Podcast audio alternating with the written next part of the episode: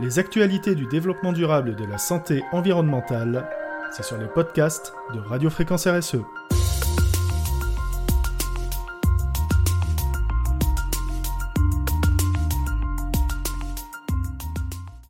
Le greenwashing vit-il ses derniers beaux jours?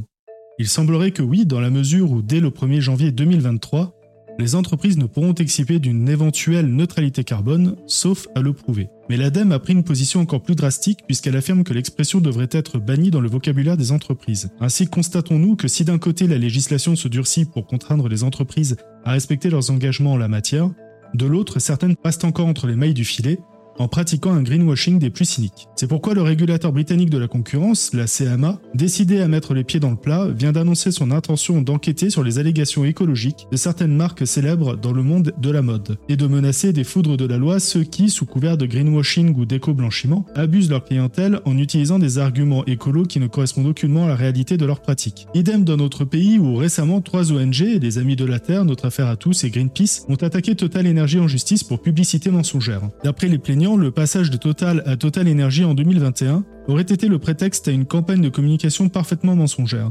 Cette société se définissait alors comme un acteur majeur de la transition énergétique et affirmait devoir atteindre une société net zéro dès 2050, grâce à son ambition de neutralité carbone. Or, en accord avec le langage moderne, qui veut que communication soit souvent le synonyme d'enfumage, pour cacher les réalités qui fâchent, il apparaît après enquête de Greenpeace que les énergies fossiles représentent encore 90% de son activité, celle de Total Energy donc, et 80% de ses investissements. Il faut savoir que depuis 2021, l'article 10 de la loi Climat et Résilience dénonce le greenwashing comme une pratique commerciale trompeuse qui expose les faussaires à 2 ans d'emprisonnement et 300 000 euros d'amende. Un montant qui pourrait même être porté à 10% du chiffre d'affaires annuel moyen dans les trois derniers exercices ou à 50% des dépenses engagées pour la campagne délictueuse. Ainsi est-on passé progressivement d'un droit souple dans le domaine de la publicité en autorégulation à un droit dur qui permet désormais d'attaquer les annonceurs de l'éthique déficiente. Car, ainsi que le déclare un responsable de l'ADEME, l'autorégulation qui était jusqu'à présent la règle dans le secteur de la pub ne suffit plus. On se demande ce qu'il faut le plus admirer dans cette déclaration, son insondable naïveté en matière de pratiques publicitaires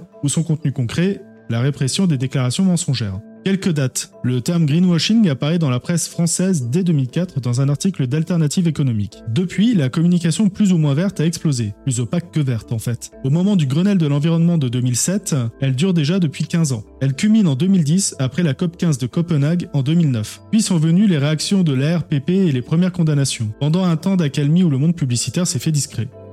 Mais les choses ayant tendance à se dégrader de nouveau avec les agissements de Total Energy, l'ARPP est remontée au créneau. Celle-ci a défini 5 engagements en collaboration avec l'ADEME pour contrer le greenwashing et me faire appliquer sa recommandation développement durable applicable depuis août 2020. Le premier bilan, 12 juillet 2022, sur les 4 premiers mois de son application par les entreprises montre que plus de 10% de celles-ci sont en non-conformité, ce qui est un taux de manquement très supérieur à ceux qui concernent d'autres recommandations thématiques. Quelles sont les nuisances du greenwashing? Il retarde la prise de conscience de la réalité des efforts à accomplir.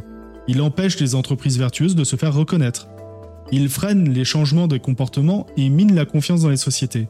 C'est une pratique extrêmement vicieuse car elle est rarement explicite et peut prendre des formes très variées. Suggérée par des images ou des sons qu'un produit est faussement vert, discréditer une pratique durable pour mettre en valeur une pratique moins écologique, se tromper de priorité, ou encore promouvoir une activité polluante aujourd'hui au prétexte qu'elle serait neutre en carbone dans X années. Pour l'ADEME, il est donc nécessaire d'en finir avec la neutralité carbone trompeuse des entreprises. Même sincère, l'argument n'a pas de sens à cette échelle. Cependant, la loi climat est moins restrictive. Elle interdit toute communication autour d'une neutralité carbone, à moins de pouvoir prouver que des actions ont été mises en place pour y parvenir, et ce dès le 1er janvier 2023. Mais il reste qu'il est difficile de l'extérieur de faire la distinction entre greenwashing et communication authentique, car on peut le pratiquer sans le savoir. Des recours existent contre ces tromperies. Chaque citoyen peut saisir le jury de déontologie. Une seule personne suffit à dénoncer une publicité. Il suffit de prendre une photo et d'indiquer à l'aune de quelle partie de la recommandation développement durable vous portez plainte.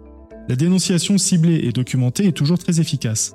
Attention, un arbre risque de cacher la forêt de l'arnaque publicitaire. En effet, si on constate une certaine prudence du côté de publicité télé ou magazine, ou tout autre moyen de publicité traditionnelle, on s'aperçoit que l'enfumage greenwashing s'en donne à cœur joie du côté des agences et annonceurs qui ne font pas valider leurs spots pour les réseaux sociaux, sur YouTube ou les publics communiqués. Le problème réel est désormais de traquer de ce côté. Avant de communiquer notre propre conclusion, Nous aimerions citer un paragraphe de challenge au sujet des informations qui sont offertes au public français pour le mettre en garde sur le sujet. Alors que les termes autour de la neutralité carbone, expression du greenwashing s'il en est une, ont explosé dans les médias depuis 10 ans à la faveur des engagements de la France en 2019, suivi par la communication des entreprises, celui du mot greenwashing est loin d'avoir suivi la même courbe, 645 occurrences dans la presse française en 2022 contre 33 859 pour neutralité carbone. Selon une étude de Tag Day, spécialiste de la veille média, pour Challenge, les médias ne porteraient-ils pas assez la plume dans la plaie de la communication environnementale des entreprises. Nous savons que la neutralité carbone n'existe pas, ce qui ne doit pas nous empêcher de nous efforcer d'atteindre les objectifs de l'Europe. Rappelons-le, une réduction de 55% de nos émissions de CO2 d'ici 2030, et nous résoudrons ainsi en partie les problématiques à venir sur le climat.